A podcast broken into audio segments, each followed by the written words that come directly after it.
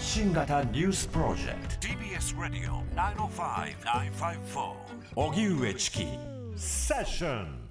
台風7号通過も被害状況の確認本格化。台風7号が近畿地方や中国地方を縦断して一夜明けた今日大雨特別警報が解除された鳥取県では被害状況の確認が本格的に始まりました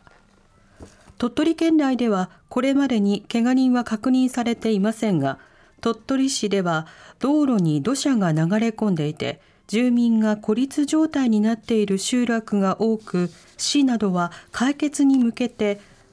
解消に向けて道路状況の確認を進めています。ハワイの山火事死者は106人に。アメリカ・ハワイ州マウイ島で発生した山火事は今日発生から100今日発生から1週間となりますがこれまでの死者は106人となりました。地元当局によりますと捜索が終わった範囲は依然被害を受けた地域の32%にとどまりグリーン知事は今後10日間で死者は2倍になる可能性があるとしていて全米防火協会によりますとアメリカの山火事で死者が100人を超えるのはおよそ140年ぶりということです。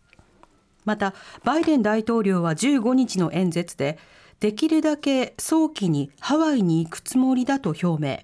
ただ視察の時期については言及せず被災地の支援に全力を挙げる考えを強調しました。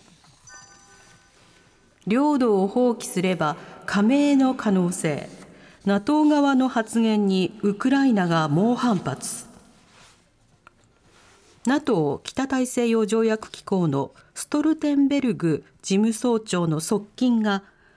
ウクライナが領土を諦める代わりに NATO 加盟国になることは解決策になりうると発言したと15日ノルウェーのメディアが報じました。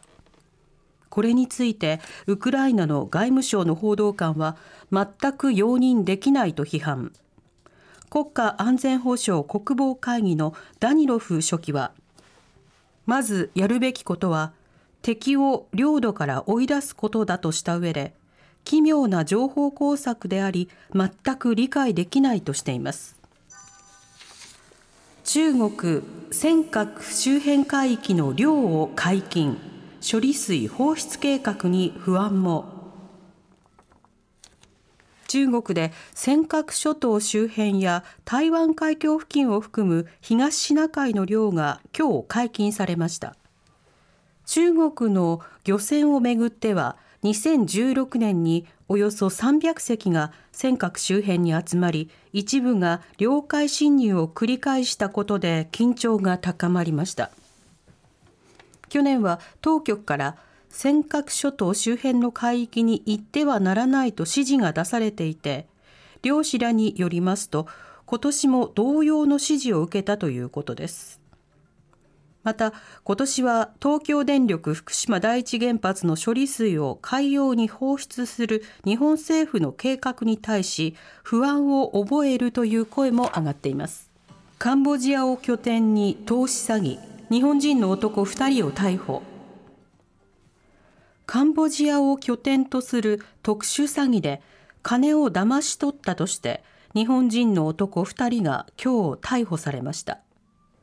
逮捕されたのは佐藤茂容疑者55歳と伊藤博樹容疑者48歳です。2人は SNS で佐賀県内の40代の男性に投資話を持ちかけ、現金20万円を騙し取った疑いが持たれています。2人は5月にカンボジア国内のホテルで他の複数人とともに現地当局に身柄を拘束され日本への移送中に飛行機の中で逮捕されました佐賀県警は今後押収したパソコンや携帯電話などの解析を進め2人の役割について本格的に調べを進めます。北朝鮮に入ったアメリカ兵は亡命希望国営メディアが報じる。朝鮮中央通信は16日先月許可なく軍事境界線を越え北朝鮮側に入った在韓アメリカ軍のキング2等兵が不法に越境したと認めた上で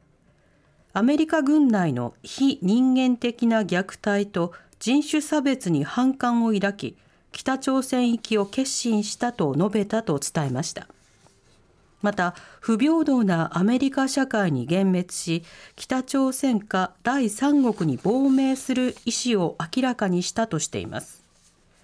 一方アメリカ国防総省は15日報道内容が正しいか確認できないとコメントした上で